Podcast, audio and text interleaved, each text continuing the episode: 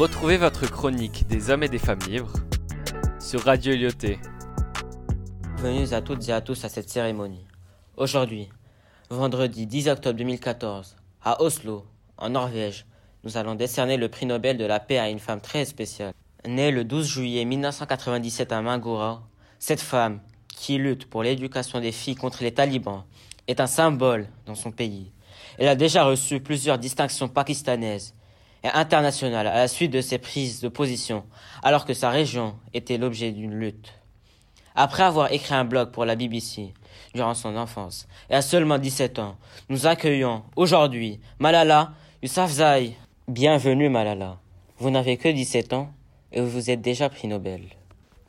Merci. C'est un grand honneur pour moi de recevoir ce prix qui récompense mon combat contre les talibans et qui m'encourage à continuer afin de permettre aux jeunes filles d'accéder à l'éducation et au savoir. Avant de vous décerner ce prix, permettez-nous de vous poser des questions. Oui, bien sûr, avec plaisir. Vous dites, je cite, Je ne demande pas aux hommes de cesser de parler au nom des femmes et de leurs droits, mais je souhaite que les femmes deviennent indépendantes et se battent pour elles-mêmes. Le 12 juillet 2013, aux Nations Unies. Vous pensez que toutes les filles et femmes du monde devraient prendre la parole et dénoncer les discriminations envers elles? Oui, clairement. Je pense qu'il est important que les femmes puissent s'exprimer et donner leur avis, parce qu'il s'agit d'un droit que toutes les femmes du monde devraient acquérir dès la naissance. Vous vous êtes fait connaître très tôt, à l'âge de 11 ans, et vous avez été récompensé du prix national de la jeunesse pour la paix, décerné par le Premier ministre pakistanais. Qu'avez-vous ressenti à cette occasion? J'ai eu la sensation que ce n'était pas moi qui le recevais, que c'était toutes les filles, cette jeune génération, qui a travaillé tellement dur. Je pense qu'un enfant, un professeur, un livre, un crayon peuvent changer le monde. Pourquoi avez-vous commencé à défendre les droits des enfants? L'éducation est une bénédiction, un des bienfaits de la vie et une de ses nécessités. Cela a été ma propre expérience pendant les 17 ans de ma vie. Je viens de la vallée du Swat dans le nord du Pakistan. J'ai toujours adoré apprendre des nouvelles choses. Je me rappelle lorsque mes amis et moi, nous décorions nos mains avec du henné lors des occasions spéciales. Et au lieu de dessiner des, des fleurs ou de jolis motifs sur nos mains, nous peignions des formules et des équations mathématiques sur nos mains. Nous avions une soif d'éducation. Nous avions vraiment soif d'éducation parce que notre avenir dépendait de la salle de classe. Nous apprenions ensemble, nous lisions ensemble. Nous aimions beaucoup porter des uniformes chics et propres et nous avions la tête pleine de rêves. Nous voulions que nos parents soient fiers et prouver que dans nos études, nous pourrions atteindre l'excellence et réaliser les, les objectifs que certaines personnes réservent aux garçons. Mais malheureusement, les choses ont changé. Quand j'avais 10 ans, la vallée du Swat, un lieu de beauté, de tourisme, s'est transformé en lieu de terrorisme. Je n'avais que 10 ans quand plus de 400 écoles ont été détruites. On a fouetté des femmes, on a tué des innocents. Nos beaux rêves sont devenus des cauchemars. L'éducation était considérée comme un crime au lieu d'être considérée comme un droit. Les filles ont été empêchées d'aller à l'école.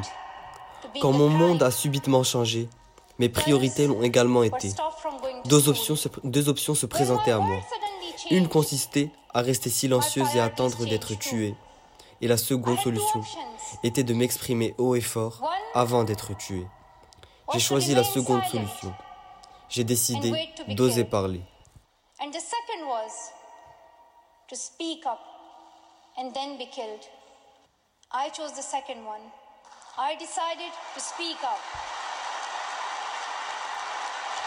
Est-ce que la blessure que vous avez subie suite au bal que vous avez reçu par les talibans en 2014 vous a motivé, bien que vous étiez resté sur un lit d'hôpital pendant une dizaine de jours Ma blessure ne m'a pas arrêté. Au contraire, elle m'a donné de la force, l'envie de continuer à mon combat. Personne ne peut nous arrêter, même pas la mort. Nous vous laissons le mot de la fin, Malala. Avez-vous des conseils à donner aux jeunes enfants? Mes chers frères et sœurs, chers enfants, nous devons agir et non attendre. Il n'y a pas que les politiciens et les chefs d'État. Nous devons tous participer. Moi, vous, nous, c'est notre devoir. Nous sommes la première génération qui décide d'être la dernière à voir des classes vides. des enfants volés et des potentiels gâchés. Faisons en sorte que cela soit la dernière fois qu'une fille ou un garçon passe sa jeunesse dans une usine. Faisons en sorte que cela soit la dernière fois qu'une fille est mariée de force. Faisons en sorte que cela soit la dernière fois qu'un enfant perd la vie à cause de la guerre. Mettons fin à cela. Soyons le début de cette fin, ensemble, aujourd'hui, maintenant. Merci à vous, Malala, d'avoir accepté de répondre à nos questions. C'est un honneur d'avoir pu interroger l'un des plus grands défenseurs des droits des enfants et des femmes dans le monde.